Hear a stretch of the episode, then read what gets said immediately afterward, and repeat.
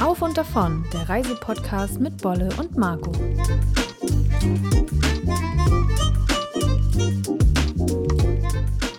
Einen wunderschönen guten Tag und ein freundliches Moin aus Rostock. Schön, dass du wieder eingeschaltet hast zu einer neuen Episode unseres Reisepodcasts Auf und davon mit Bolle und meiner Wenigkeit. Ja, auch von mir einen wunderschönen guten Nachmittag hier aus dem heute sehr grauen und verregneten Rostock. Sehr, sehr verregnet ist heute. Es hat sogar gewittert und geblitzt. Und wir mussten um 11.30 Uhr schon das Licht anmachen, weil es draußen derart dunkel war, dass man hier fast nichts mehr gesehen hat. Ja, und ich würde sagen, lass uns diese schwarzen Gewitterwolken beiseite schieben und uns den schönen Dingen des Lebens widmen, denn heute geht es in ein wunderschönes Land. Und wir haben letzte Woche eine Umfrage bei Instagram gemacht, wo du entscheiden durftest, ob wir über Albanien sprechen oder über Jordanien. Und Emmy, die Umfrage war irgendwie ganz schön knapp. Es war sehr knapp. Wir dachten, wir müssten uns doch selbst entscheiden, weil es lange 50-50 stand. Ja, 50-50 auf den Prozent genau. Doch am Ende waren es dann 57 zu 43 Prozent. Und so habt ihr uns oder du uns die Entscheidung also abgenommen. Ja, also gehen wir heute in das kleine, wunderschöne Land in Südosteuropa. Das befindet sich zwischen Montenegro, Griechenland, dem Kosovo und Nordmazedonien. Albanien ist zwar super klein und sogar ein bisschen kleiner als Brandenburg, aber es ist auch sehr vielfältig und abwechslungsreich, denn dich erwarten im Norden mächtige Bergketten, man nennt sie auch die albanischen Alpen mit wunderschönen Bergseen und einer üppigen, hügeligen Landschaft und im Süden erwarten dich traumhaft schöne weiße Sandstrände mit üppig grünen Inselchen. Paradiesisch war das. Ja, wir hatten nahezu. das Gefühl, wir würden in der Karibik stehen. Ja. Aber dazu sprechen wir später nochmal mehr. Leider gehört Albanien aber immer noch zu den ärmsten Ländern Europas. Ich glaube sogar neben Rumänien. Aber was wir an dieser Stelle schon mal sagen können, ist, dass Albanien bei den Themen Gastfreundschaft oder Hilfsbereitschaft und einfach diese Warmherzigkeit, dass das bei denen echt groß geschrieben wird. Da ist Albanien eine große Nummer. Da haben wir echt schöne Erfahrungen sammeln dürfen. Bevor wir jetzt aber zu den ganzen Themen kommen, wie Anreise, Reisezeit, dem Autofahren in Albanien und so weiter, hier nochmal ein kurzer Hinweis auf unseren Blog. Dort findest du nämlich die ganzen Infos in schönen Beiträgen verpackt zum Nachlesen. Ja, und bevor wir jetzt auch mit all den von dir genannten Themen starten, möchte ich mit dir zusammen nochmal einen kleinen Rückblick in die Vergangenheit werfen, denn es ist durchaus wichtig zu wissen, was in Albanien passiert ist, um zu verstehen, warum das Land eben so ist, wie es ist. Ich habe mir dazu mal ein paar Notizen gemacht, damit ich auch wirklich nichts vergesse. Ähm, 1944 wurde Albanien von den Kommunisten übernommen und geführt wurde das Land von dort an von Enver Hoxha. Und er hat nach Kriegsende die Geheimpolizei gebildet, die Sigurimi. Das ist so ein bisschen vergleichbar mit unserer, ich sag mal, Stasi-Polizei in der DDR. Und die haben eigentlich die komplette Gesellschaft, ja, unter, ich sag mal, Kontrolle gehabt. Die haben das komplette Leben kontrolliert. Und sobald du dich dem widersetzt hast, was die kommunistische Führung gemacht hat, wenn du irgendwas dagegen hattest, irgendwas auszusetzen hattest, gab es für dich eigentlich Folter oder gleich ins Gefängnis und es sind sogar zehntausende Menschen dieser Polizei zum Opfer gefallen. Also die waren richtig rigoros und knallhart. Zudem, äh, war auch eine, die Infrastruktur so gut wie gar nicht vorhanden. Es gab keine Eisenbahn, keine guten Straßen, die Wirtschaft lag brach. Es gab eigentlich ständig nur Epidemien und Krankheit und ähm, zudem waren die Menschen nicht sehr gebildet. Ich glaube, 90 Prozent der Menschen waren Analphabeten und das ist schon ziemlich heftig. Ja, krass fand ich auch noch, dass Reisen ins Ausland auch verboten wurden. Oder 1967 wurde sogar ein totales Religionsverbot ausgesprochen. Also das hätte ich jetzt eigentlich für undenkbar gehalten. Nee, und die haben dann sogar die ganzen Kirchen und Moscheen abreißen lassen. Also auch richtig heftig. Es war dann ein komplett atheistischer Staat.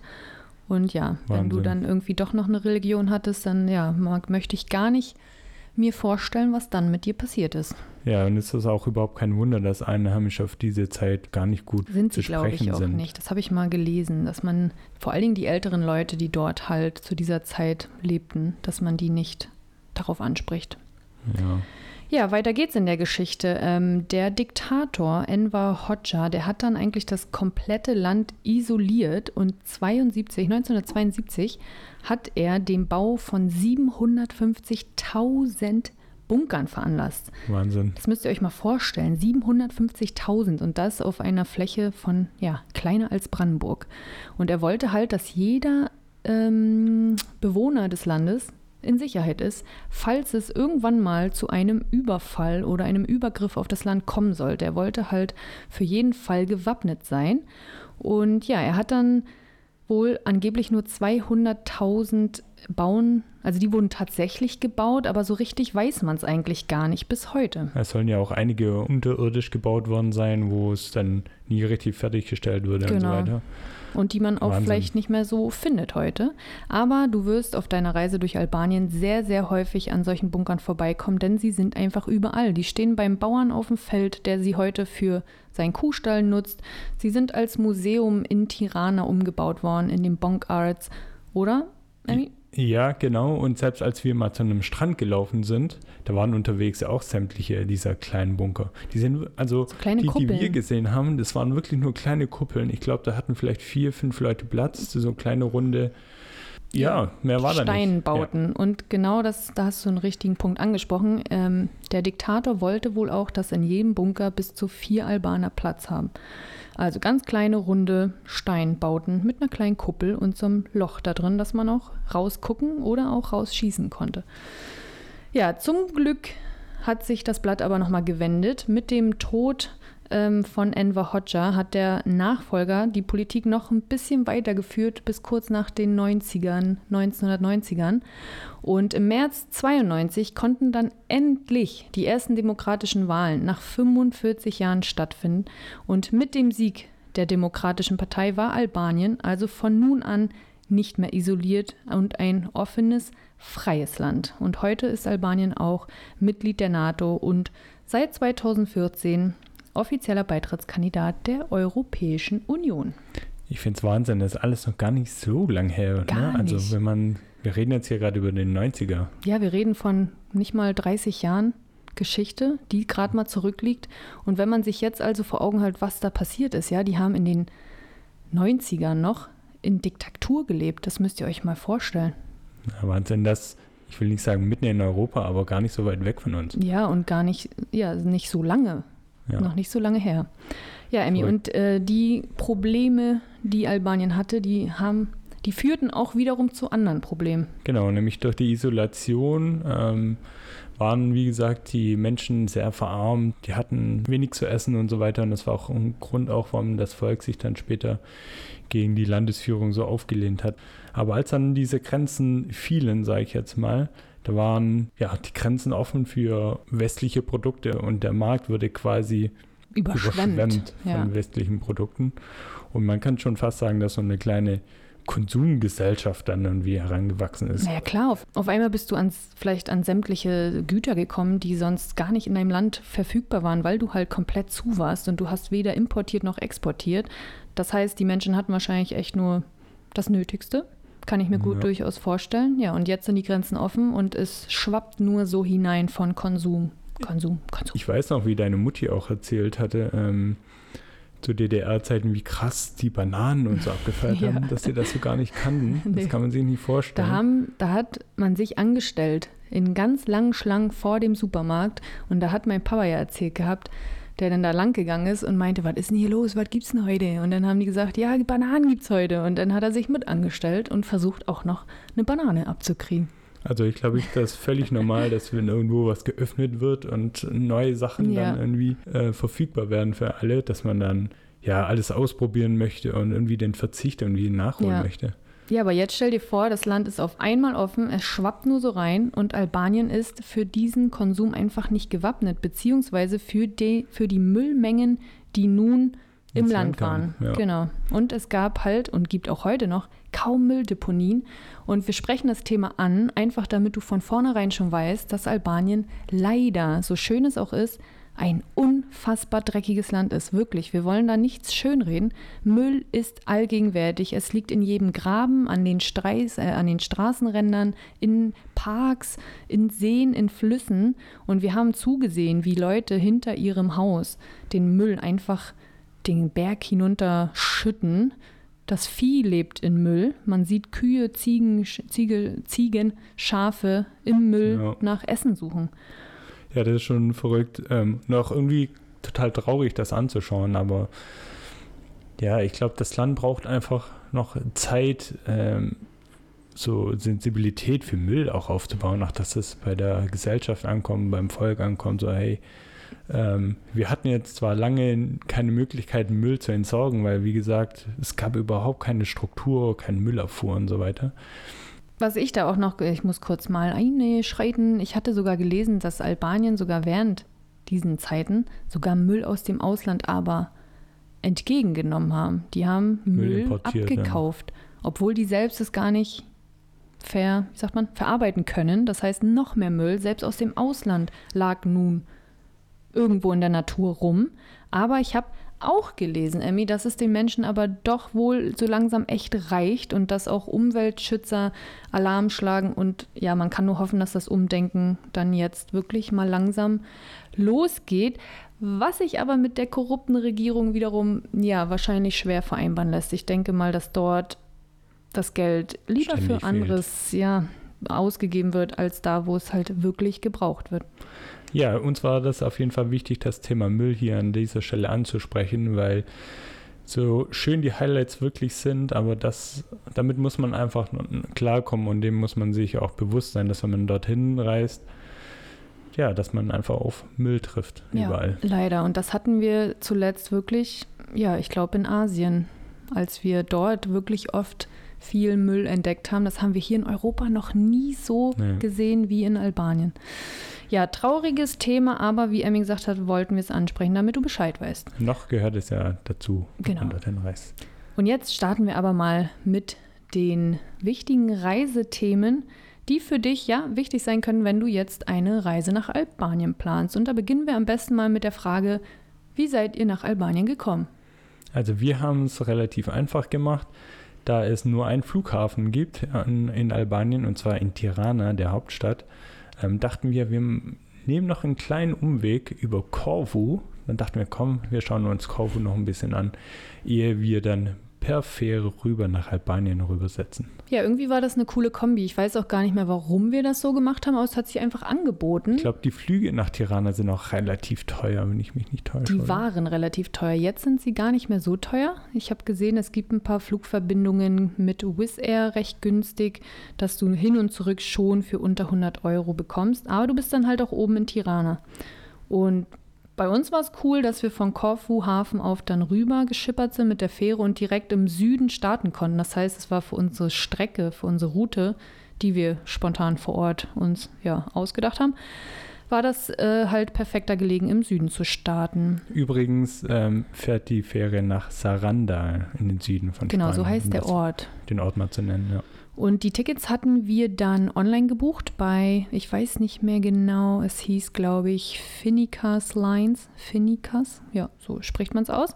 Oder ihr findet aber auch Verbindung bei directferries.com. Und wenn ich mich recht erinnere, Emmy, haben wir 18 Euro pro Fahrt und Person bezahlt, sind dann zum Korfu Hafen aufs Schiff und waren, glaube ich, weiß gar nicht, knapp 45 Minuten später schon auf albanischem Boden. Genau, und übrigens haben wir am Hafen dann gesehen, dass man dort auch noch Tickets hätte kaufen können. Also ich weiß nicht, wie spontan das geht, ob, ob die irgendwie äh, eine gewisse Menge an Tickets haben, die sie ausgeben, aber da könnte man eventuell auch noch spontan mal rüber. Genau, setzen. und in Seranda, Saranda, äh, auf albanischer Seite, ähm, da haben wir dann gesehen, bei diesem waren ja auch so kleine Büros und dort haben wir, glaube ich, auf, auch die, das Ticket für den Rückweg schon gekauft gehabt. Also das geht dann auch total easy. Ähm, wichtig ist aber, dass du die Fahrzeiten beachtest, dass, denn im Winter fährt die Fähre nur zweimal am Tag und ich glaube, es war sogar richtig früh morgens und noch zu so einer Zeit, die einfach nicht so gut passt. Deswegen ähm, informier dich mal im Netz, da findest du auf jeden Fall was, wenn du mal googelst nach Ferry Schedule, Saranda, Corfu oder irgendwie so. Vielleicht sollten wir auch mal erwähnen, wann wir denn überhaupt da waren. Stimmt. Da kommen wir nicht auch gesagt. zu den, wir wurden oft gefragt nach der, sagen wir mal, besten Reisezeit für Albanien. Das können wir dir so gesehen gar nicht genau sagen, denn wir waren im April da. Ich weiß auch gar nicht, warum wir dahin sind. Wahrscheinlich wollten wir einfach spontan los und es war uns egal, dass April ist. Und leider war der Monat nicht so der beste. Selbst die Locals waren sehr verwundert, warum es denn so viel regnete. Und es war auch noch Recht kühl, fand recht ich. kühl, das ja. noch, ja. Wir hatten oft Jacke und lange Hose immer an, glaube ich sowieso. Außer ganz im Süden war mal ein sonniger Tag mit T-Shirt. Aber sonst war es schon nicht ganz so super gut. Also, falls ihr das auch vorhabt, dann vielleicht eher Richtung Mai, Juni dann zu gehen oder dann halt zur Hauptsaison Juli, August bis dann nach Saison September, Oktober. Ist eigentlich fast wie in Deutschland, ne? Genau. Ja. Aber ja, da hätten wir vielleicht echt noch einen Monat warten sollen. Aber gut, wir waren mal wieder spontan und ja, sind einfach dem Motto, komm, wir machen das einfach, gefolgt. Ähm, was ich noch sagen wollte zur Reisezeit, ähm, Juli, August ist Hauptsaison und gerade im Süden bei den schönen Stränden haben wir uns sagen lassen, dass es da wirklich voll ist wie am Ballermann. Während wir da waren, war ja keine Menschenseele da. Da waren die Bürgersteige quasi hochgeklappt. ne? Ja, komplett. Da hatte nichts geöffnet. Wir hatten doch das eine Restaurant direkt am Wasser hatte Ja. offen. Das war unser Glück, sonst hätten wir da verhungert. Sonst wären wir verhungert. Ähm, und ja, es kommen nämlich die ganzen Urlauber aus den umliegenden Ländern, weil auch die machen gerne Urlaub in Albanien, weil es einfach so unfassbar günstig ist. Ja, Ami, wie haben wir das mit den Unterkünften eigentlich gemacht, wenn wir jetzt schon mal mitten im Thema sind? Wir haben das ganz, komm, wir machen das einfach like gemacht. Ähm, wir haben uns immer nur für ein paar Tage uns irgendwo eingemietet, haben uns da die Gegend angeschaut und haben dort vor Ort dann erst wieder das nächste Hotel gebucht. Haben das also alles relativ spontan gemacht. Das war auch alles super günstig und wie gesagt, da wir außerhalb der richtigen Saison unterwegs waren, ähm, war auch ständig irgendwas verfügbar. Ähm, preislich lagen wir da meistens so zwischen 10, 12 und 15 Euro pro Nacht für uns beide mit Frühstück. Ja, zieht euch das mal rein. Da hatten wir echt, ich erinnere mich noch an die 12 Euro mit Frühstück. Und das sind oft sehr einfache Zimmer, aber ihr habt ein Bad, ihr habt ein Doppelbett meist, ihr habt eine Zudecke, manchmal sogar eine Klimaanlage für auch die kalten Tage, wo dann warme Luft rauskommt. Und ja, eine Sitzmöglichkeit. Und es war eigentlich, also es war sehr, sehr einfach und ich sag mal altmodisch, aber es hat halt komplett gereicht. Es war alles Absolut. sauber und was uns immer wieder überzeugt hat, war die Gastfreundschaft der Besitzer. Also wir wurden mit so viel Liebe immer wieder ähm, willkommen geheißen. Wir müssen an der Stelle aber auch sagen, dass wir nie in irgendwelchen großen Hotels waren und so, sondern eher so kleine Gasthäuser, Gasthäuser, ja, so ein mhm. bisschen. Insofern hat man dann auch echt super Kontakt zu den Einheimischen gehabt und da Mhm. konnten wir halt diese Warmherzigkeit auch total spüren. Ja, die waren zum Anfang schön. manchmal schüchtern, aber dann, ich weiß noch, bei der ersten Unterkunft in Xamil, da hat sie uns so ein Tablett hochgebracht mit Raki, mit Keksen, mit Kaffee. Also so richtig süß wurden wir irgendwie ja, Empfangen, begrüßt. ja. Es war natürlich schwierig, diesen Raki zu trinken. Das ist einfach hundertprozentig hier richtig gib ihm Schnaps. Also wenn du da einen Shot von nimmst, liegst du erstmal lang. Wir haben den dann so nur mal kurz angeschlürft irgendwie. Aber da brennt dir alles Da weg. brennt ja alles, ey. Das ist doch so Reisschnaps, glaube ich, ne? So, naja. Es, Es auf ist richtig Fall- Ja. Ja, und wie Emin gesagt hat, wir haben alles vor Ort spontan gebucht. Wir waren eine Woche in Albanien oder acht Tage. Also es war gar nicht so lang, weil wir es ja mit Korfu gemixt haben. Auf, in Korfu waren wir drei Tage, dann sieben oder acht Tage Albanien und zurück auch nochmal ein, zwei Tage Korfu. Ähm, ja, genau. Wir haben uns einmal ein Vier-Sterne-Hotel gegönnt. Haben wir uns richtig gegönnt. das Vier, war in Tirana, genau. Ja. 40 Euro die Nacht mit Frühstück. Mam- Also- Und das war eine neue Eröffnung eines Hotels und da war auch so ein super Schnäppchen. Und dann dachten wir uns, why not? Wir können mal wieder so ein richtig geiles Hotelbett mit, ach, ihr kennt das mit schönen Hotelbettlagen und so. Ja, Haben wir und so dicken gesehen. Bettdecken. Und ja, es war einfach, wir haben uns einfach gegönnt und es waren auch ganz junges Personal und wir waren die einzigen Gäste dort. Wie immer, wie fast, ja doch, wie immer, oder? Haben wir einmal andere Gäste gehabt in den Unterkünften? Ich Mhm. glaube nicht. Gefühlt haben wir uns wie die einzigen Touristen im ganzen Ja. Land, wirklich. Das stimmt. Ja, und ähm, auch eine interessante Frage, die häufiger von Lesern gekommen ist, ob man denn auch in Albanien campen kann.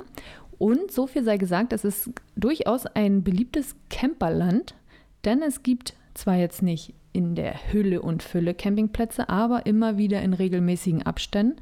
Und wir haben uns sagen lassen, dass die Plätze sogar richtig gut ausgestattet sein sollen und man so im Schnitt 13 Euro zahlen muss für sich und seinen Camper. Sind die dann gut ausgestattet, die Campingplätze? Ja. das Also ich soll- weiß das wirklich Das nicht. soll die so Frage sein. ist- Ich habe es gelesen bei einem Bericht, dass die erstaunlich sehr gut ausgestattet waren. Hm, cool. Ähm, da müsste man aber auch nochmal googeln, wo da die Campingplätze sind. Das Genau, wissen im wir nicht. Detail checken. Und Wildcampen soll sogar noch erlaubt sein. Das kann ich mir in Albanien aber auch gut vorstellen. Die sind Das ja ist eh ja- alle, die sind aber auch sehr neugierig. Also wenn du da mit deinem Camper stehst, wird definitiv ein Albaner vorbeikommen und mit dir schwatzen wollen. Und einen Raki trinken wollen. Das war auch so Den witzig. bringen sie ey. natürlich mit. Also falls ihr auch in kleinen Gast Gasthäusern schlaft, ähm, stellt euch darauf ein, dass beim Frühstück auch ein Raki noch dabei ist. Stimmt, in der einen Unterkunft an der Ja. albanischen Riviera, da hatten wir auch so eine schöne Aussicht aufs Ja, Meer. Das war ja. richtig schön und da haben wir auch nicht viel bezahlt. Und das war so ein relativ junges Pärchen. Sie war hochschwanger und er war hoch betrunken, fast jeden Tag. Aber das hat man ihm gar nicht angesehen, man hat es aber nur gerochen, weil die Albaner, die trinken wirklich richtig viel, die sind richtig trinkfest. Ja, und da gibt es das ich, zum Frühstück. Ich habe mich jedenfalls nicht darauf eingelassen. Es hat zwar für erstaunte Blicke gesorgt, dass ich morgens zum Frühstück kein Raki wollte Ja. und er hat es auch nicht so richtig verstanden. Ja, also wundert euch nicht, aber das war schon sehr witzig, muss ich im Nachhinein sagen. Mit denen hatten wir auch noch ein interessantes Gespräch mit der Frau oder Mhm. auch mit ihm. Ich bin mir gar nicht Mit mehr der Frau mit der wir Frau, viel ne? über die allgemeine Lage Genau, aber er hat uns auch wegen der Krankenversorgung und sowas alles, dass das auch richtig schlecht sein soll und richtig teuer. Es ist halt, also die, die Versorgung ist da, aber es ist richtig teuer, weswegen viele dann doch nicht zum Arzt gehen. Das haben die uns erzählt und auch, ähm, wie das eigentlich mit der Verdienstmöglichkeiten ist, dass die meistens im Schnitt die Albaner ja höchstens 200, 300 Euro im Monat haben und das ist echt wenig. Das muss man sich mal auf der Zunge zergehen lassen, was die davon dann, am besten davon noch eine 100 Euro Zahnarztrechnung. Ist klar, dass man Ja. dann doch nicht zum Arzt geht. Aber es war sehr interessant, mit den Menschen so im direkten Kontakt mit denen zu schnacken. Das hatte halt, ist auch der Vorteil von so einem kleinen Gasthaus, ne? dass man einfach mal zusammenkommt mit den ähm, Gastgebern und einfach mal schnacken kann. Da Ja, erfährt man immer so viel Dinge über das Land, dass man jetzt, jetzt nicht unbedingt na- nachlesen Genau, das kann. wollte ich auch gerade sagen, dass man da mit denen halt ja Themen auch anspricht oder auch ja, Neues erfährt, was ihr so vielleicht nicht erfahren würdet oder nur in einem Reiseführer. Wie hat dir denn die, die Kost in Albanien gefallen? Ja, also es ist so ein, so ein Mix, ne? Du hast so Türkei, Griechenland, Italien, alles was drumherum ist, so da merkst du auch, dass da die Einflüsse sind. Also ja, auf jeden Fall. Ja. du findest überall Pizza. Es gibt immer Pizzeria oder Ta- Taverna, sag, sagen die das so? Taverna, genau. Und ja, also es ist ein Mix aus allem, was drumherum ist. Man kocht sehr viel mit Gemüse, Huhn, Lamm, Rind, Ziege, Fisch. Also für Veggies und ja, Veganer könnte es Vielleicht durchaus ein bisschen schwierig werden. Also ich erinnere mich gar nicht so an die Gerichte dafür, muss ich sagen. Ja, das ist halt so die typische Küche eines Balkanlands, würde ich Mhm. eigentlich sagen. Ne? Ich glaube, das ist schon sehr verbreitet, was du gerade so aufgezählt hast. Die Küche ähneln sich dann wahrscheinlich Ja. schon sehr. Aber- Aber, es gibt auch immer wieder, ich sag mal, so westliche Restaurants oder Restaurants, die auch westliche ähm, Gerichte auf der Karte haben. Da haben wir uns jetzt nicht wirklich schwer getan. Das ist eigentlich nee, da gibt es auch alles. Wraps, Salate, Pommes, Burger, Suppen, Fisch. Fisch, haben wir viel Fisch, natürlich, klar. Ja, sehr viel Fisch. Ähm, was auch sehr beliebt ist, ist die Bohnensuppe Fasul. Die wird mit Fleisch und Gemüse ähm, zubereitet. Und meist bekommt man dazu dann noch ein Glas Buttermilch, Teewein oder natürlich wieder einen schönen Shot kräftigen Raki. ja, und ein typisches Hauptgericht in Albanien ist zum Beispiel ein so mit Reis und Fleisch gefüllte Weinblätter. Die nennen sich Dolma. Und die ja, findet ihr auch auf fast jeder Speisekarte in einer Taverne. Ich muss sagen, das Gericht Börek, ähm, das sagt mir irgendwas. Ich glaube, das hatte ich in der, in der Türkei damals schon gegessen Ja, das als kann sein. Kind. Ja, Was das ist denn so, ein, ähm, so Teigtaschen mit Hackfleisch oder Schafskäse oder Spinat drin. Mm. Meistens so eine Beilage. Also, ja, dann gibt es noch Fladenbrot als Genau, Beilage, genau. genau, ja. Oder verschiedene Käsesorten. Die sind auch sehr so, ja, so Käse essen die auch gerne. Gab es auch, ich erinnere mich jetzt, wo wir drüber sprechen, unsere Frühstücks, Frühstücke, unsere Frühstücks. Es gab immer Scrambled Egg, ähm, Rührei Stimmt. mit Feta-Käse. Stimmt. Und so Fladenbrot, oder? Ja, jetzt wo du sagst, ja. Wo wir auch zum ersten Mal dachten, okay, Rührei mit Feta-Käse, aber das essen wir selbst heute noch, weil die Kombi ist echt irgendwie ganz gut. Hat uns sehr gut geschmeckt. Jeder denkt sich jetzt gerade, äh, Eier mit Feta-Käse Ja, vor allen Dingen auch total langweilig irgendwie, ne? Aber wenn ihr mal wieder Probiert's aus. Rührei isst, haut euch ein bisschen Feta-Käse mit daneben. Ja, und zum Nachtisch, was sollte es auch anderes geben? Baklava. Kenn ich auch aus der Ich Türkei. lieb's so, ja, ich kenne es vor allen Dingen aus Jordanien. Da gab es ja auch richtig leckeres Baklava. Ja. Das kannte ich davor gar nicht und ich war so verliebt. Ich liebe Baklava jetzt. Wer es nicht kennt, das ist einfach nur so, eine Blätter, so ein Blätterteiggebäck mit, mit so einem Sirup Mit und Zucker. unendlich viel Zucker darauf. Das ist so Oh. süß. Gibt es auch in vielen kleinen Bäckereien. Das sind so kleine, ja, so Fingerfood. Und manchmal auch so grünlich, weil da Pistazien drin sind. Ähm, ihr werdet es finden. Probiert's mal. Baklava ist wirklich sehr zu empfehlen. Gönnt euch Baklava. Kommen Können wir hier kurz eine Baklava-Werbung einfügen? Baklava. Baklava jetzt neu. Okay, Leute, Okay, kommen wir jetzt zum wird's nächsten weird. Lass uns weitergehen, nämlich zum Thema, wie sind wir denn von A nach B gekommen? Das ist eigentlich eine einfache Geschichte. Und zwar haben wir uns im Internet einen Mietwagen gebucht. Ich weiß gar nicht, ob das bei billiger Mietwagen war oder Mietwagen-Check. Eins von gucken. beiden. Das eigentlich nutzen wir fast nur diese Plattform. Oder ihr könnt auch mal Check24 checken. Oder ihr schaut mal bei uns im Beitrag vorbei. Ich Genau. glaube, da haben wir das auch Jo. irgendwo untergebracht. Ähm, die Auswahl war bei uns allerdings nicht allzu groß, weil ja wir unsere Reise in Saranda gestartet haben. Und das ist jetzt nicht der größte Ort Albaniens. Ja, ist halt ab dem Hafen, da haben wir das Auto ja gebucht gehabt. Ja, da sind halt zwei, drei Autovermieter und Genau. Wir haben die, glaube ich, sogar auf Google Maps auch alle konkret nochmal so angesteuert, aber irgendwie haben wir, konnten wir dann doch nichts buchen. Man hätte irgendwo anrufen müssen. Und ja, das war dann einer der ja, einzigen Wagen und den haben wir dann gebucht. Und ich meine, es waren so 150 Euro für eine Woche. Bekommen haben wir einen größeren Opel Astra. der war echt neu, sogar relativ Ja, ne? neu. Ja. Ich- Da haben wir uns auch gewundert. Wir waren tatsächlich auch so ein bisschen, ja, was kriegen wir jetzt für ein Auto? Weil die Albaner sind ja auch, ja, ganz schöne Heizer und die Autos sehen auch teilweise echt aus, als hätten die schon einiges erlebt. Ja. Deswegen dachten wir, dass wir auch so eine kleine Rostlaube bekommen.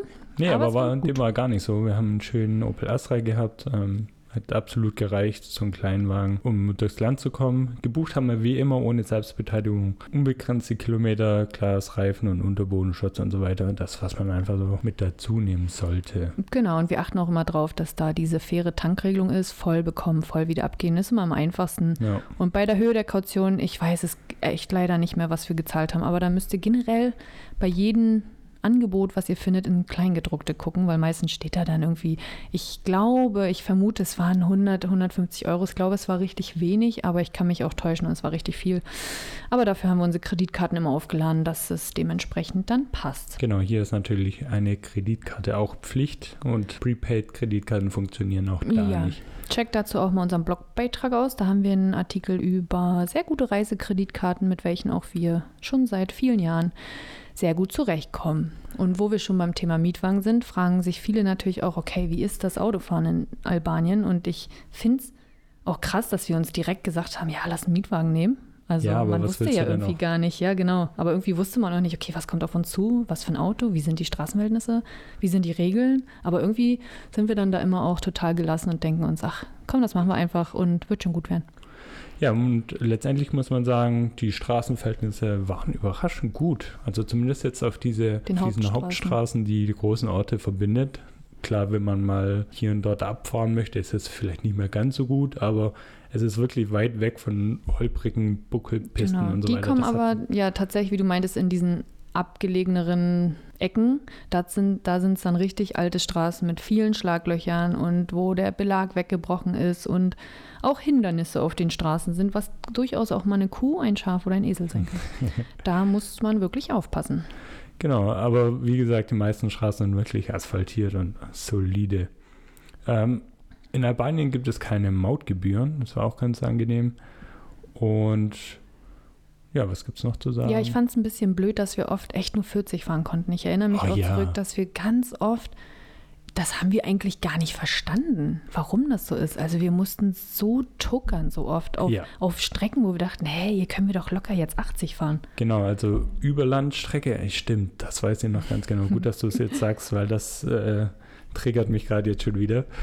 Ähm, also man fährt 70, 80 ist erlaubt und plötzlich kommt ein Schild ohne sichtlichen Grund mit 30. Ja. Und dann fährt man halt, dann denkt man, okay, da kommt jetzt eine Einfahrt, Ausfahrt ja. und so weiter. Nix. Kommst runter, aber es kommt einfach nichts mehr. Nee. Aber es kommt auch kein Schild mehr, wo man sagt, okay, jetzt hier fährst du wieder 70 Stimmt, oder 80. ja.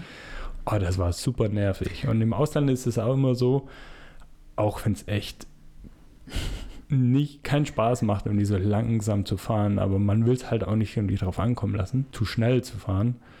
Ja, das hat irgendwie nicht so viel Spaß gemacht. Ja, und vor allem, wenn man dann auch mal beachtet, dass die Albaner selbst aber, die überholen, wo sie können. Die überholen alles, die überholen Ja. überall, die überholen bei durchzogener Linie, die überholen in der Mitte, die überholen links und rechts. Und also da passt auf, wir haben es jetzt nicht so krass erlebt, aber wenn man sich darüber auch nochmal informiert im Netz, liest man viele dieser Erfahrungsberichte. Ähm, die Albaner, ja, die fahren auch ein bisschen wie die Schweine, muss ich sagen. Und deswegen lasst, lass dich davon nicht ähm, Aus der Ruhe bringen. aus der einfach. Ruhe bringen. Ja. Zieh dein Ding durch, schwimm ein bisschen mit dem Strom, aber halt dich an die Regeln im Straßenverkehr, weil wenn eine Polizeikontrolle stattfindet und die finden öfter mal statt, ja, dann gibt es vielleicht einen Strafzettel für dich Ja, gerade für dich als, als Ausländer. als Ausländer. Wobei das Nummernschild ist ja eher ein albanisches, vielleicht Ja. erkennt man das irgendwie gar nicht so Genau. gut. Naja, ich würde es auf jeden Fall, also wir haben es nicht, Nicht drauf ankommen riskieren. lassen. Genau. Denn in der Alpenregion oben äh, in den Bergen waren wir halt gar nicht. Ja, und warum nicht? Weil wir irgendwann gemerkt haben, ey, mit dem Tempo schaffen wir es nicht. Wir wollten so gerne in die Richtung und wir erzählen euch nachher auch noch mal ein bisschen was über die Alpen. Wir haben ja trotz allem ein bisschen recherchiert, um dir hier die bestmöglichen Informationen geben zu können.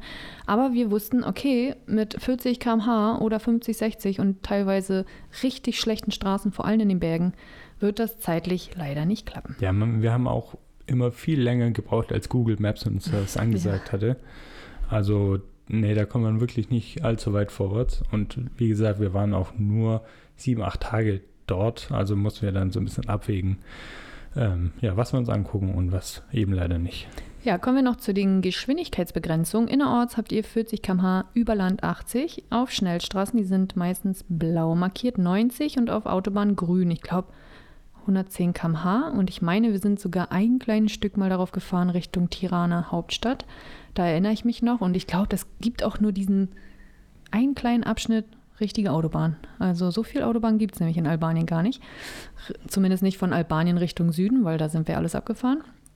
Ähm, ja, also es gibt nur sehr wenig Strecken, wo man mal schneller fahren kann. Richte dich darauf ein und wie wir schon gesagt haben, Obacht auf Ziegen, Kühe, Esel, Pferde und Hunde auf der Fahrbahn. Denn gerade in abgelegenen Orten darf das Vieh auch generell frei rumlaufen und dann ja, laufen die auch frei rum. Ähm, hinzufügen möchte ich noch einmal ganz kurz das Thema Tanken. Das läuft eigentlich wie in Südafrika und so weiter auch. Mhm. Ich weiß gar nicht, warum das in Deutschland nicht so ist. Dass Mitarbeiter das Tanken übernehmen. Also man fährt dahin, sagt, was man will und wie viel man möchte und so weiter. Und dann, ja.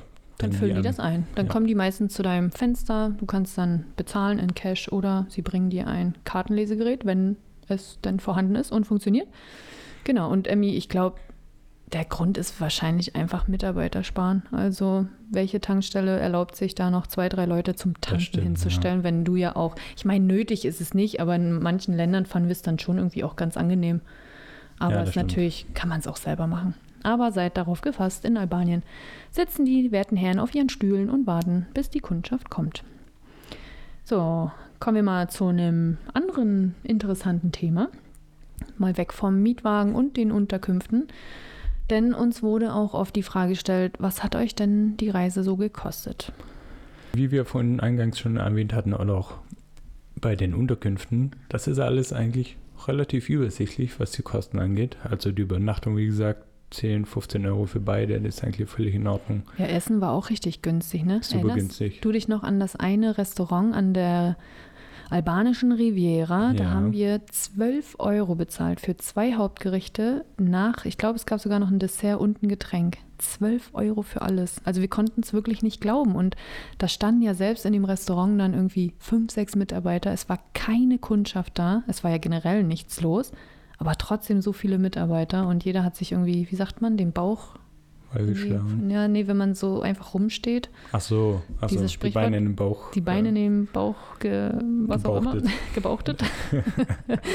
naja, also ja, es war, ich, wir wissen auch nicht genau, ob es nur deswegen so günstig war. Also vielleicht ist es in der Hauptsaison, vielleicht hauen die nochmal zwei, drei Euro drauf.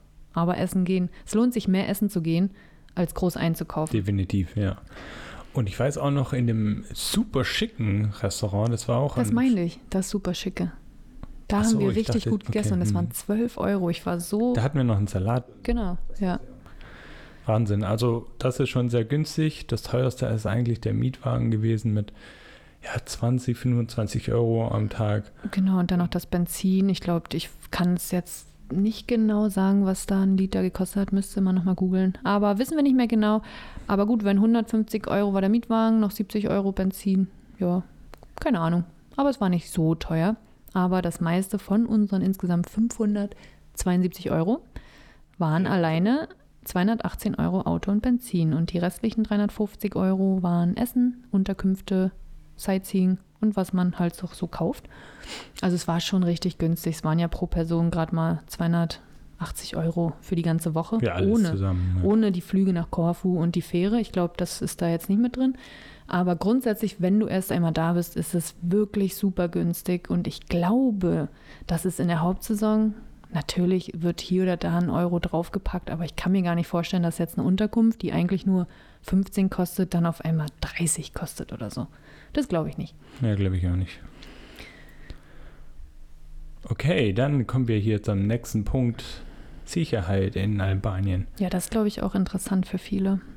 Wie sieht es denn bei dir aus? Hast du dich jemals unwohl gefühlt oder war es irgendwie gefährlich? Wie war dein Empfinden? Also ich, wenn ich mich zurückerinnere, haben wir uns niemals unwohl gefühlt oder auch unsicher. Und ich glaube, das lag aber auch daran, dass wir direkt gut empfangen wurden auch. Ne? Wir haben ja direkt in der ersten Unterkunft mit der lieben Frau und wir haben Mit dem sofort Raki ein gutes, ja, mit dem, mit dem Suff. Wir haben sofort ein schönes Gefühl bekommen. Wir waren irgendwie total herzlich willkommen. Und das haben wir generell ja bei den Menschen relativ schnell gemerkt, dass die auch bei dem nächsten Besitzer mit der schwangeren Frau, dass die uns das Gefühl gegeben haben, wir geben unser letztes Hemd, auch wenn wir nichts haben, aber wir würden alles dafür tun, für dich. Und du warst nicht nur eine Nummer und nicht nur ein Tourist, sondern die haben sich wirklich für dich interessiert. Und irgendwie war das alles so ausschlaggebend, dass ich mich wirklich gut gefühlt habe. Und na klar sind wir manchmal in Ecken gekommen, wo es einfach ein bisschen düster aussah. Das lag aber auch einfach an diesen Müllmassen überall. Dann sieht jedes Land irgendwie, wirkt dann ein bisschen unheimlich. Aber Ja. die Menschen, also ich kann mich nicht daran erinnern, dass wir irgendwann mal komische Menschen entdeckt haben, die uns irgendwie nicht so, nicht so Ja. gut waren. Ja, das stimmt. Ja, und ich, ich glaube, das ist auch immer so die ersten Momente, welche Erfahrungen man in den ersten Momenten in einem neuen Land hat. Mhm. Wir wurden halt so gut aufgenommen und man hat sich gleich wohlgefühlt. Und das trägt man dann, glaube ich, immer so, so ja, mit, mit die sich ganze durch Reise die über. Reise. Ja, die waren einfach, die sind so freundlich und so hilfsbereit und ja, einfach warmherzig. Aber Emmy, es gibt natürlich auch in Albanien schwarze Schafe. Ja, die gibt es überall. Also, Und so auch gerade Gewaltanwendungen bei so Kleinst- und so Straßenkriminalität, die ist da, wenn auch man davon jetzt oft nichts mitbekommt, aber sie ist da. Und das größte Problem soll wohl sein die organisierte Kriminalität und der Drogenhandel. Denn insbesondere Cannabis wird in diesem Land sehr viel angebaut und ist dort europaweit wohl führend. Und das sind so die krassen Probleme, die es im Land gibt. von denen wir aber wirklich nichts mitbekommen nichts, haben. nee. Das will ich nochmal festhalten. Also, das hört Überhaupt sich jetzt nicht. immer so an, so, oh Gott und so. Aber ich glaube, die Sachen, die du gerade vorgelesen hast, die gibt es in Berlin auch. Ja, Ohne gibt's dass man das überall. halt merkt. Ne? Und deswegen der Punkt, nutze deinen gesunden Menschenverstand wie immer auf Reisen. Wenn du ein komisches Bauchgefühl hast, lass dich lieber davon leiten. Ähm, das ist immer wieder unsere Devise. Sobald einer irgendwie fühlt, ah, ich fühle mich nicht so wohl, dann gehen wir aus der Situation raus. Weil eigentlich kann man sich aufs Bauchgefühl immer verlassen. Aber wie gesagt, das hatten wir in Albanien jetzt gar nicht. Also Nö, überhaupt nicht. das war vollkommen okay. Was ich gelesen habe, es soll wohl vermehrt zu Auto- und Wohnwageneinbrüchen kommen. Deswegen der Hinweis, lass irgendwelche so Wertgegenstände, Ausweisdokumente nicht öffentlich so sichtbar zurück, liegen. Hm. Weil natürlich, wenn ein Krimineller kommt und sieht, oh, da liegt was Interessantes für mich, dann zack, Scheibe eingeschlagen, es wird rausgenommen und du hast den Ärger mit dem Mietwagen und deinen gestohlenen Gegenständen. Aber diese Stories habe ich selbst aus Portugal Ja, überall. gehört. Also Ja, Leute, wie wir gerade schon äh, ges gesagt haben, gesunder Menschenverstand einschalten, dann habt ihr auch da überhaupt keine Probleme. genau. Und selbst hier in Rostock lassen wir in unserem Auto nichts liegen. Also Eben, das macht genau. man einfach hier Ja. auch irgendwie nicht, ne? Man, ich würde jetzt nicht meine Kamera da liegen lassen. Please don't steal. Please let, let it liegen, please. Let it lie. Let it lie, hey. Oh, wir wieder okay, bevor es wieder sehr absurd dumm wird, wird. ähm, möchten wir doch zu den schönen Dingen des Landes kommen, zu den Oh ja. Highlights. Oh, da gibt es einige. Und wir haben ein paar mitgebracht und wir gehen einfach mal unsere Reise so ein bisschen durch und starten, wie wir schon gesagt haben, im Süden des Landes. Der Ort heißt Xamil und ist ja traumhaft schön wegen der weißen Sandstrände und der üppig grün bewachsenen Inseln, die so in dem Meer vor der Küste umherschwirren. Macht mal an dieser Pause, an dieser Stelle kurz Pause und googelt mal Xamil Albanien. Da wisst ihr genau, was wir meinen. Das ist so unfassbar, Ja, und das dieser ist Strand. Ich weiß auch nicht, vielleicht habe ich da mal ein Bild gesehen, weshalb Albanien auch in meinem Kopf hängen geblieben ist. Das kann ich mir durchaus vorstellen, weil ich mir gerade die Frage stelle, warum sind wir eigentlich nach Albanien? Es war wahrscheinlich wieder so irgendwo mal aufgeschnappt, es blieb im Kopf und ja, dann einfach machen. Auch das Abenteuer an sich finde ich dann immer Ja. spannend, wenn jetzt das jetzt mal ein ganz anderes Land ist, wo nicht jeder hinreist und man weiß nicht ganz, auf was man sich einlässt und so weiter. Das finde ich immer spannend. Das Ja, und ich glaube, es gab auch richtig wenig im Internet dazu, was uns wiederum bestärkt hat, nach Albanien zu reisen, weil das hast du ja gar nicht mehr so oft. So ein Ort, wo du richtig e- entdeckst noch und erkundest und so ein bisschen auf so eine Abenteuerreise gehst und irgendwie nicht so viel weißt. Ähm, ja, das hat uns auch bewogen, nach Albanien zu reisen. Und ja, geht in den Süden nach Xamil. Dort in der hatten wir auch eine Unterkunft und ja, es ist richtig schön. Es gibt ein paar Restaurants und wie wir vorhin schon gesagt haben, Juli, August, Ballermann-Feeling, weil da wollen alle hin. Also vielleicht in der Hauptsaison wird es da einfach optisch nicht so schön aussehen wie in der Nebensaison, wo wir ganz alleine dort waren und das Gefühl hatten, auf den ja, Malediven zu sein oder so. Das Coole war ja, ähm, okay, ich gebe es jetzt hier an der Stelle zu, ich bin der Typ, der sich auf solche Reisen quasi wenig bis gar nicht vorbereitet. Ja, also ich weiß so wirklich nie, was auf mich zukommt. Das macht immer Bolle. Sie sucht Ja. dann immer so interessante Orte raus. Also mich hat es komplett weggehauen, als wir da an Ja. diesem Strand standen. Und ich denke so, ey, krass. Also Ja, das Ja, stelle ich mir auch gut vor. Vielleicht können wir das mal switchen, dass du nächstes Mal vorbereitest oder wenigstens einen kleinen Plan hast und ich gar nichts davon weiß. Dann stehe ich auch mal da so mit offenem Mund und denke mir, what the fuck, damit hätte ich jetzt nicht gerechnet. Ja, übrigens hatten wir ja auch schon das Blind Booking, mal ganz kurz ein anderes Thema, Uh, stimmt. wo äh, Bolle eine Reise gebucht hat und äh, geplant hat und so weiter und ich nichts davon wusste und ich bin ja meine dran. Reise ja noch schuldig. Wegen Corona, ja, mussten wir das alles schieben. Unsere, meine Reise übrigens ging in die Hohe Tatra nach Polen, was aber auch so ein bisschen eine Notlösung war, weil das Kajak, die Kajaktour durch Schweden nicht geklappt hat, wegen Corona. Aber die Hohe Tatra in Polen war auch wunderschön. Und Emmy, nicht nur ich, sondern all unsere Zuhörer und Leser sind super gespannt, wo du mich dann hin entführen wirst. Baust du gerade Druck auf mich auf? Nein, gar nicht. So, also zurück, bevor es hier richtig unangenehm wird. Ähm, Xamil, die Strände wahnsinnig schön. Man hätte auch baden gehen können, das Wasser war richtig klar und türkisblau, aber es war halt echt einfach doch noch ein bisschen zu kalt. Also es ist bestimmt wärmer als bei uns an der Ostsee, aber ich glaube, wir wollten einfach an dem Tag nicht baden. Auf jeden Fall waren wir nicht im Wasser, sondern sind danach weitergefahren in den Nationalpark Butrin. Das war auch, wenn ich mich recht erinnere, gar nicht so weit. Das ist so ein Katzensprung äh, bis zu dieser, ich sag mal, einer antiken Hafenstadt aus dem 8. Jahrhundert. Das sind so Ruinen und Überreste und es ist wirklich mh, sehr sehenswert, sehr anschaulich, sehr ähm, ja, interessant über diese Stadt, die irgendwie ja auch so ein bisschen so ein zweites Troja ist, nur in Kleinformat. ich fand es wahnsinnig. Also damit habe ich ja auch, Auch mal wieder nicht nicht gerechnet. gerechnet. das will ich jetzt nicht sagen.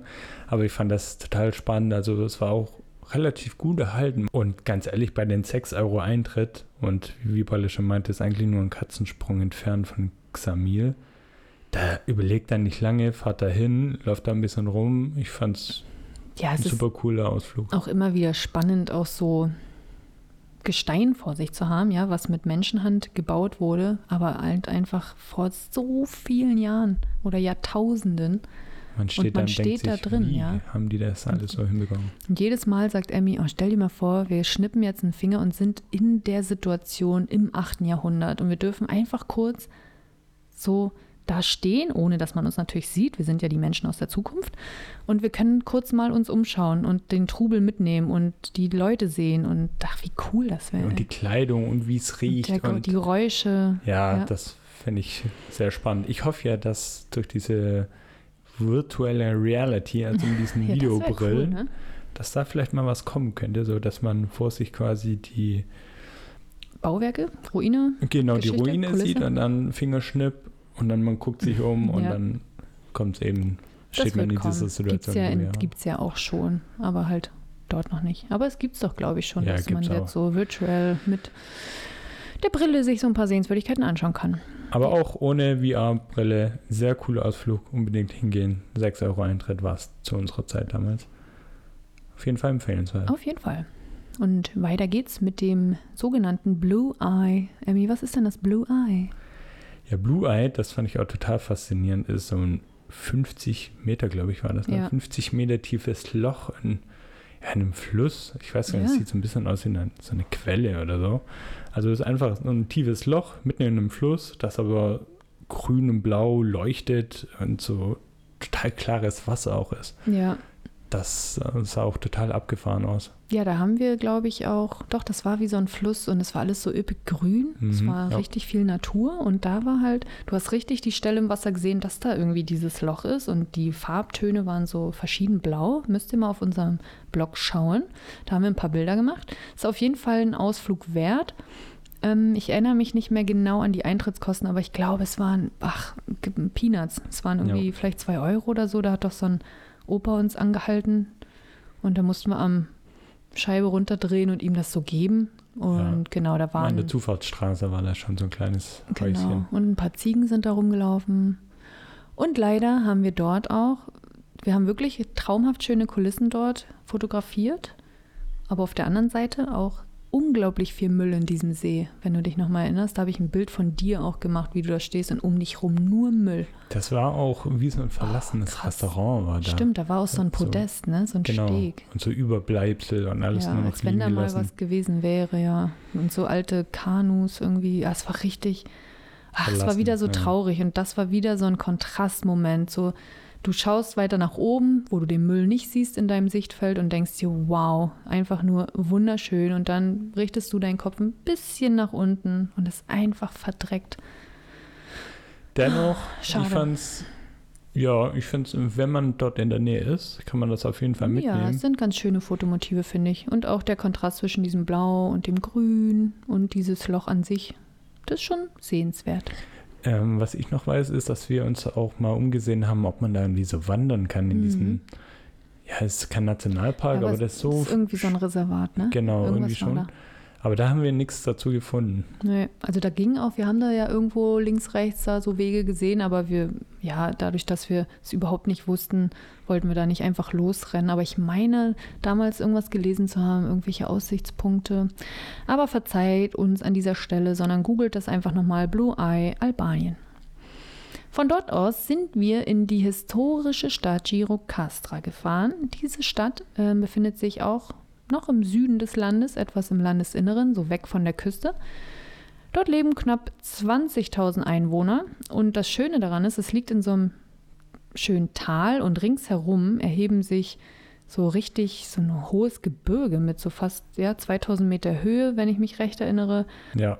ja, Und das, die, das war richtig schön. Und es sind so, ja, es ist so eine ganz traditionelle Altstadt. Also man das ist natürlich auch ein bisschen touristisch aufgewertet worden und sehr viele Souvenirshops und Restaurants. Aber mit Charme. Aber also, irgendwie mit Charme, ja. Da kannst du auch so traditionell albanische Gewänder kaufen, habe ich noch im Kopf und so Mützen und ja, da erlebt ihr auf jeden Fall noch ein bisschen ähm, traditionelles Albanien. Ja, und von dort aus sind wir dann hochgelaufen auf diese Festung. Und ich weiß noch, Ja, dass die war wir, mächtig. die war riesengroß. Ja. Und dass man dann auch auf diese Gebirge, die du gerade angesprochen hast, auch so eine schöne Aussicht hatte, habe ich auch ein paar schöne Bilder gemacht. Ja, habe ich gerade noch im Sehr Kopf. schön. Auf jeden Fall hochlaufen. Genau, als wir da waren, war dieser in dieser Altstadt mit diesen ganzen, es waren ja alles so weiße Häuser, alles so ganz kleine Straßen, aber die haben die komplett aufge, rausgerissen und da gerade alles komplett, weiß nicht, ob sie es neu gemacht haben oder Rohre verlegt haben, die ganze Altstadt war so aufgerissen. Also es war eine komplette Baustelle, war aber natürlich ja auch weit außerhalb der Saison. Also es waren gefühlt wahrscheinlich wieder mal keine Touristen vor Ort, außer wir und ein paar Besucher in der Burg. Ja.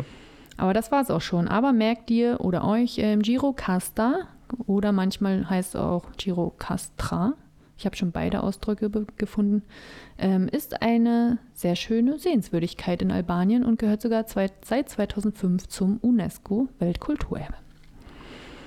Dann lass uns doch mal nochmal über Küsten, Strände und Meer sprechen, weil die albanische Riviera hat ja schon einiges zu bieten. Ja, einiges, denn sie ist ja, die Küste ist, glaube ich, 360 Kilometer lang. Also da gibt es einiges zu sehen, wobei viele Orte wirklich fast unzugänglich sind. Also man findet manchmal so ein Dorf, wo dann eine Straße abgeht zum Meer, aber es ist oft wirklich beschwerlich, dahin zu kommen. Und wie gesagt, wir hatten auch Strände gefunden, wo dann aber auf Google Maps, wir haben einfach keinen Zugang gefunden. Ähm, ja, deswegen, die Strände dort sind nicht alle zugänglich. Und auch so die Parksituation und so weiter, da fehlt ja komplett Die, die Stru- Infrastruktur. Infrastruktur dafür. Also da parkt man echt, man fährt hier rein, lässt das Auto quasi am Straßenrand stehen. Da hat sich so manchmal so eine kleine Bucht und so weiter. Für die, also Parkbuchten. Und dann läuft man halt, Entschuldigung, einfach so einen kleinen Weg entlang, wo es eigentlich aber auch nichts gibt. Ja, ich erinnere mich da an diesen Jeepe, Jeepe Beach. Ähm, könnt ihr in unserem Beitrag auch nochmal nachlesen, wie der genau geschrieben wird. Da haben wir auch unser Auto geparkt und dann sind wir irgendwie 30 Minuten über so eine Geröll-Schotterpiste zu Fuß weiter, immer geradeaus, weil wir da halt gesehen hatten, okay, laut Google Maps führt hier schon irgendwie ein Weg runter. Wir wollten sogar erst mit Auto fahren, was wir zum Glück schon bei den ersten Metern ge also gemerkt haben, das wird ja im Das Leben eine nichts. Katastrophe geworden. Das war wirklich eine katastrophale Schotterpiste, aber ja, wir sind dann zu Fuß darunter gegangen. Auch wieder an ein paar Bunkern vorbei mit Blick aufs Meer. Also die Bunker waren direkt so in die Küste reingebaut. Und dann hat sich auf einmal dieser Strand eröffnet vor uns. Türkisblaues Wasser, also es war ja, fast schon leuchtend hellblau. ja.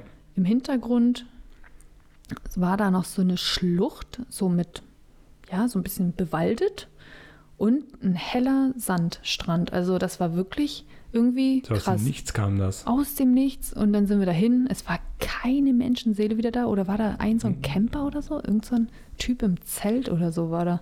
War denn nicht irgendwie ein verlassener Zeltplatz? Ja, da war eh alles verlassen. Ich glaube, in Ja. der Saison ist da schon was, auch so eine kleine Bar, so ein Imbiss und da waren auch, glaube ich, so ein paar ganz zerfetzte Regen, also so Sonnenschirme. Also es war alles wirklich wie, oh, die Saison ist zu Ende, wir lassen jetzt alles ein Jahr liegen, bis es komplett verrottet und wir kaufen dann wahrscheinlich neues Material oder sie stellen dieses verrottete Material einfach wieder auf. Und auch diesen Strand, ihr werdet Bilder sehen, Jeepe Beach, wird geschrieben G-J-I-P-E mit komplett voll, weil im Sommer ist das ein beliebter Strand. Oder Nebensaison, Bilder von uns, keine Menschenseele außer wir beide dort. Also der Beach war richtig schön. War schon sehr cool, ja. Da haben wir auch richtig schöne Drohnenaufnahmen gemacht. Das ging in Albanien ja auch ganz gut. Also wir haben ja immer eine App dabei. Emmy, wie heißt die App, wo man guckt, wo man fliegen darf? AirMap ist die App. AirMap, genau. Und da gucken wir und wir belesen uns natürlich auch im Netz, wo darf geflogen werden. Und in Albanien gab es durchaus noch viele Orte, wo wir die Drohne mal steigen lassen können. Aber bitte vorher informieren, weil immer wichtig, in den meisten Nationalparks Das darf man verboten. natürlich nicht fliegen. Ja, und wenn wir schon beim Jeeper Beach sind, gehen wir in den Nationalpark Logara oder besser gesagt auf diesen Pass, auf den wir gefahren sind. Der ist ja auch so südlich und zieht sich dann eigentlich voll weit irgendwie. Ist irgendwie wie so eine Grenze zwischen dem Hinterland, Hinterland, und ja. dieser Riviera. Und da schlängelt man sich dann auf Serpentinen durch. Boah, das hat Spaß gemacht. War eine schöne Na Aussicht, weil man manchmal so von, von oben so schön Richtung Küste herabschauen Ja, man hat konnte. diese Serpentinen dann noch vor sich. Man sieht, dass die Straßen dann irgendwann in so kleinen Bergdörfern dann sind. Und von den Bergdörfern sieht man wieder so Wege an diese Strände. Ja, Also das war Das schon war richtig cool. gut. Also der Logara Pass, das, dem, dem werdet ihr aber eh fahren, wenn ihr, sagen wir mal, aus Xamil kommt und Richtung Hauptstadt fahren wollt. Kommt ihr, glaube ich, sowieso, müsst ihr diesen Pass bezwingen. Und wir haben auf dem Blog auch, da müsst ihr leider mal lesen, weil ich weiß es gerade nicht mehr, an einer bestimmten Stelle auf diesem Pass gibt es eine Bäckerei. Und an dieser Bäckerei müsst ihr anhalten, denn dort gibt es so unfassbar gutes Gebäck. Das ist so ein Familienbetrieb, die da wirklich alles selber machen und das direkt frisch in die Theke legen. das oh mein wahnsinnig. Gott, und es war so günstig und wir haben uns so den Bauch vollgehauen. Und wir waren, glaube ich, sogar zweimal da, weil wir irgendwann nochmal, ach so, auf dem Rückweg Ja, ja, mussten wir wieder Rückweg. über den Pass, weil wir ja wieder nach Seranda zurück sind zur Fähre. Also checkt's mal ab. Und nun möchte ich euch noch ein paar Sehenswürdigkeiten nennen, die wir selbst nicht mehr geschafft haben zu besuchen. Leider, leider nicht. ja. Leider nicht zeitlich, aber sie sollen nicht unerwähnt bleiben. Da wäre zum, Basch- zum Beispiel die Stadt Berat, die mit der mit Girocasta zusammen zu den beliebtesten und schönsten Städten im Land gehören und auch sie wurde zum UNESCO-Weltkulturerbe erklärt. Die Stadt besteht aus einer Neustadt und drei geschützten Ortsteilen, wobei sich hoch oben auf, der, auf einem Hügel eine Festung befindet und von dort aus ist die Aussicht wirklich sehr schön, zumindest wenn man sich die Fotos im Internet anschaut. Und Berat wird auch die Stadt der tausend Fenster genannt und warum das so ist, das kannst du sehen, wenn du durch das Viertel Mangalem wanderst, denn dort stehen die Häuser ganz dicht aneinander und alle haben ganz hohe Fensterfronten und ja, das sieht dann einfach aus wie eine kleine Stadt aus Fenstern. Deswegen der Name, die Stadt der tausend Fenster. Dann geht es weiter nach Skodra im Norden des Landes. Bis nach Montenegro sind es nur knapp 34 Kilometer. Und in dieser Stadt, welche schon über 2400 Jahre alt sind, leben knapp 143.000 ähm, Einwohner. Und zudem zählt Skodra als das kulturelle und traditionelle Zentrum Nordalbaniens. Hier findest du viele Moscheen, Kirchen, Burgen, Schlösser und alles aus ja, längst vergangenen Zeiten. Und viele Besucher kommen nach Skodra, weil sie von dort aus sich den Weg bahnen zum Koman-Stausee. Dieser ist nämlich knapp zwei Stunden von dieser Stadt entfernt und den See kann man nur mit einer Fähre überqueren. Und genau das ist auch Cool. ich sag mal so, der Weg ist das Ziel. Und da wollten wir ja unbedingt hin, weil das sah in einigen Videos richtig schön aus, wenn neben dir diese ja, mächtigen Gebirgsketten sich so aufragen und du auf diesem blauen, wunderschönen Stausee unterwegs bist. Also es hatte auf den Bildern so ein bisschen so ein Flair wie so, ja, Kanada oder so. Also es war richtig schön. Und das hätten wir sehr gerne gemacht, aber es hat leider mit der Zeit nicht hingehauen. Also merkt ihr auf jeden Fall den Komansee mit der Fähre. Und wenn du mal googelst Komansee Fähre oder Ferry, vielleicht auf Englisch, findest du auch einen Plan darüber und ein paar Erfahrungsberichte, wie du dort am besten hinkommst und wie du am besten die Fähre nimmst. Und da wären wir auch schon in den albanischen Alpen. Wenn du das alleine mal jetzt in die Google-Bildersuche eingibst, ja, vermutlich wird, wird dir der Mund offen bleiben. Und das Fernweh wird größer. Also da eine kleine Vor Discrambler vorab. Achtung, Hm. äh, Fernwehgefahr. Oh Mann, bin da ich- wären wir gerne hingegangen. Ja, da bin ich echt ein bisschen traurig, dass wir das nicht mehr geschafft Ja, wir haben. wollten eigentlich eine Wanderung machen, denn sehr beliebt ist die Wanderung vom Valbona-Tal bis ins Tet-Tal. Und genau diese Wanderung hätten wir sehr gerne gemacht. Das kannst du ja mal googeln. Darüber findest du auch ein paar Informationen. Generell ähm, ist das, äh, sind die albanischen Alpen auch ja wirklich sehr spektakulär. Ihr habt Gipfel bis ja so 2600 Meter, glaube ich, ist dort ein Gipfel hoch. Und ähm, ja, die Straßen sind ein bisschen rumpelig und nicht so gut ausgebaut. Ist halt, ja, ihr seid aber auch in den Bergen und da solltet ihr generell schon viel mehr Zeit einplanen, wenn ihr dorthin wollt. Ähm, was habe ich hier noch notiert, Emmy? Ist das Ähm, nicht das Wanderparadies überhaupt? Ja, es, das habe ich nämlich gerade der nächste Punkt. Ähm, es gibt dieser eine Fernwanderweg, nämlich der Peaks of the Balkan, ist sehr beliebt bei Wanderfreunden und er ist no 192 Kilometer lang und führt über 10 Tagesetappen durch Albanien, Kosovo und Montenegro. Genau von der Wanderung habe ich mal gehört. Das sollten wir eigentlich auch mal angehen, Das wäre cool, ne? Ja, und Also Leute, wer Bock hat, das mal mit uns zu machen. Peaks of the Balkan. Klingt auch schon richtig gut. Ja. Ach, das würden wir alles gerne machen. Ja, der Weg führt durch erschlossene Gebiete, aber auch durch abgeschiedene hochalpine Regionen. Zudem führt der Weg durch die Nationalparks Tet, Valbonatal, Bishiket und ja, andere Wörter, die ich nicht aussprechen kann, aber es soll richtig gut sein. Natürlich aber auch nicht unbedingt was für komplette Wanderneulinge. Wanderneulinge, ja, vor allen Dingen hochalpin. Das müssten auch selbst wir erstmal ausprobieren. Ja, zudem gibt es überall in den kleinen Orten dann auch so kleine süße Gästehäuser und Pensionen. Oh, da hatten wir uns schon was richtig Schönes ausgesucht. Ich Ja. erinnere mich nämlich dran. Ich hatte uns da eine richtig schöne kleine Pension in den Bergen mit wunderschönem Tal, wo man wirklich das Gefühl gehabt hätte, man würde jetzt in der Schweiz oder in Österreich sein. Aber ja, hat nicht geklappt. Emmy, es wird dann Zeit, dass wir noch einmal nach Albanien reisen und uns Ich den schon. Norden besser anschauen. Ja. Und dann kommen wir zur Hauptstadt Tirana. Emmy, ein Highlight, das wir ja selbst erlebt haben.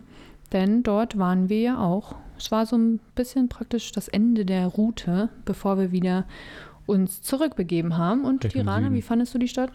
Ich fand's cool. Also ich fand den Vibe der Stadt total schön. Man konnte irgendwie sehr angenehm durch die Straßen schlendern. Es gab irgendwie viele Cafés und Restaurants und haben auch so einen leckeren Schokokuchen gegessen. Oh ja, ich weiß nicht und mehr, wie das Pizza hieß. von so einem kleinen Stimmt, an so einem an Rand, der ne? Seite. Ja, Da, die oh, war die mega. war richtig gut. Ja, stimmt. Da war einfach so ein kleiner Imbiss-Pavillon an so einer Hauptstraße. Da haben ganz viele gestanden und da gab es dann so ein Stück frischer Pizza aus dem Ofen. Und ich weiß noch, wie ich gesagt habe, Emmy, das is it. Die Das beste. Pizza ever. Ja, doch, die war wirklich sehr gut. Nee, aber generell ähm, hat mir die Stadt gut gefallen und ähm, war weitläufig. Auch Mhm. diese, ja, rund um das große Museum fand ich auch irgendwie ganz Der cool. Platz, dieser ja, dieser zentrale Platz, Ja. genau. Und was ich interessant fand, war, ähm, also wenn du mehr über die sozialistische, kommunistische Vergangenheit erfahren willst, machen Abstecher in den Bunk Art, heißen die. Das sind diese umgebauten Bunker zum Museum. Und das ist ein Riesenbunker mit, ich weiß nicht, über hunderten Räumen. Ähm, und da ist eine ja, sehr interessante Ausstellung zu diesem Thema. Und ja, ist eigentlich schon ein Muss, sich das mal anzuschauen. Sehe ich auch so, ja. Und ja, in Tirana waren wir in diesem schicken Hotel, was neu eröffnet hat. Das haben wir uns ja gegönnt. Und ich glaube, zwei Nächte waren wir da, wenn ich mich recht erinnere. Aber es, ja, es war cool. Es war wieder so ein bisschen, nachdem man die ganze Zeit irgendwie doch sehr in der Natur war und in kleinen Ortschaften und sehr historischen Gegenden, war es irgendwie cool, auch wieder in so einer jungen, lässigen Stadt zu sein. ja. Ich muss sagen, ich fand sie jetzt rein optisch, fand ich die Stadt nicht super schön. Sie war, es war schon irgendwie doch auch viel grau, aber das Leben, dieser Trubel, die vielen jungen Leute in den Cafés und man hat draußen abgehangen, es gab Graffitis und doch ist schon cool. Kann man sich auf jeden Fall anschauen. Ja, zwei Tage könnte man da eigentlich gut verbringen, kann man aber selbst an einplanen. einem Tag, wenn man morgen startet, kann man so, sag ich mal, die Hauptsehenswürdigkeiten ja, sich entspannt anschauen, ohne Stress. Und wo wir beim Thema Bunk Art sind, wollte ich auch nochmal sagen, äh, nochmal zu diesen Bunkern zurückkommen, denn ähm, das ist auf jeden Fall auch, es ist schon eine Sehenswürdigkeit, wenn natürlich auch negativ geschichtlich behaftet, ist es aber schon ähm, eine Sehenswürdigkeit und du wirst auf jeden Fall einen Bunker sehen. Auch wenn du gar nicht danach Definitiv. suchst, du wirst ihn sehen. Denn selbst in Tirana findet man welche oder halt irgendwo auf dem Dorf, irgendwo beim Bauern, irgendwo am Strand. Sie sind überall, denn wie wir bereits gesagt hatten, wurden angeblich ja irgendwas zwischen 150, 250.000 Bunker tatsächlich erbaut. Und das in einem so kleinen Land bedeutet, sie sind nicht zu übersehen. Allgegenwärtig, überall, ja. Genau, und es gibt natürlich noch viel weitere Sehenswürdigkeiten, aber dazu findest du sicherlich auch im Internet noch weitere Informationen und wir hoffen, dass wir dir jetzt mit unserer ja, sehr kompakten unserem kompakten Podcast einen guten Überblick über eine mögliche Reise in Albanien geben konnten. Ja, ich würde sagen, wir können ja auch so langsam zum Fazit kommen. Ja, ich glaube, jetzt sind wir auch langsam durch. Wir haben Mietwagen, Unterkunft, wir haben über die Sicherheit gesprochen, wir haben hm, über die Sehenswürdigkeiten gesprochen. Ja, ich glaube, wir sind soweit durch. Falls du noch Fragen hast und wir doch nicht alles besprochen haben, dann schreib uns doch bei Insta eine Mail oder bei Facebook oder per Mail oder lass unter unserem Podcast-Beitrag einfach einen Kommentar und wir ja, versuchen schnellstmöglich zu antworten. Und Emmy, wie ist dein, dein Fazit zu Albanien? Mein Fazit zu Albanien, ja, also im Nachhinein muss man sagen, die Reise war viel einfacher als gedacht.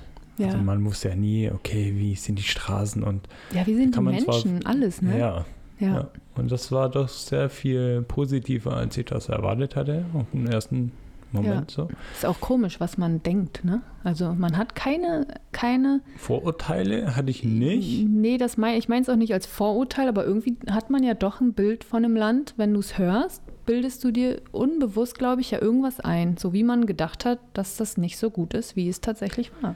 Ja, ich Komisch, meine, wenn man, wenn man halt liest, ähm, eines der ärmsten Länder Europas, dann Mhm. geht man halt schon mit einer, ich will nicht sagen Erwartung da rein, aber Ja, stimmt. ja, so eine gewisse Richtung hat man ja dann schon im Kopf.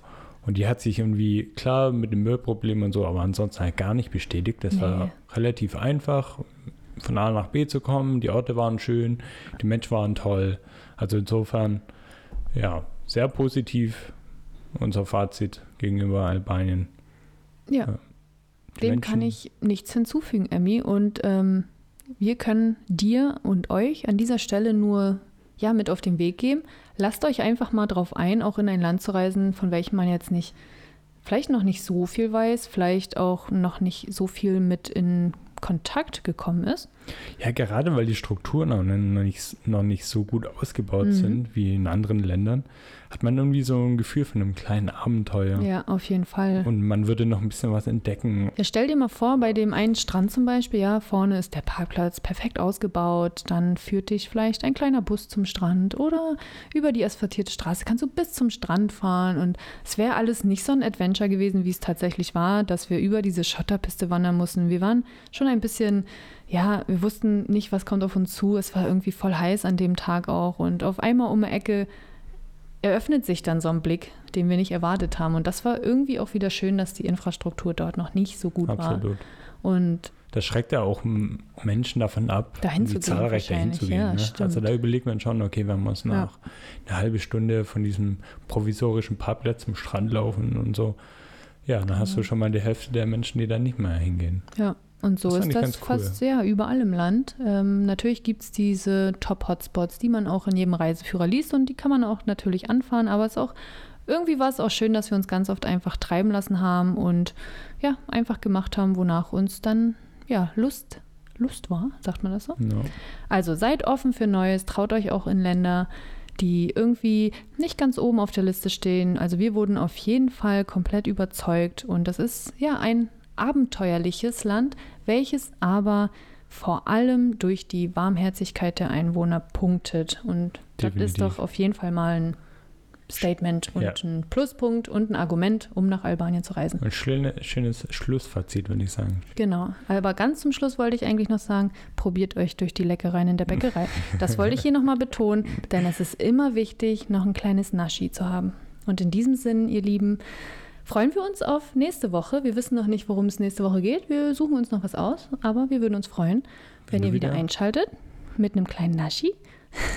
Und im Kaffee vielleicht. Und Kaffee vielleicht. Tee. Und ich würde sagen, Emmy, ja, das ist unser Stichpunkt. Wir beenden hier den Podcast. Wir hoffen, dir hat es gefallen. Äh, lass uns gerne äh, eine Nachricht zukommen oder schreib einen Kommentar, Genau, falls uns gerne Fragen Feedback. hast oder Feedback loswerden möchtest. Immer würd- sehr gerne. Ich würde sagen, Emmy, jetzt ist für uns Zeit.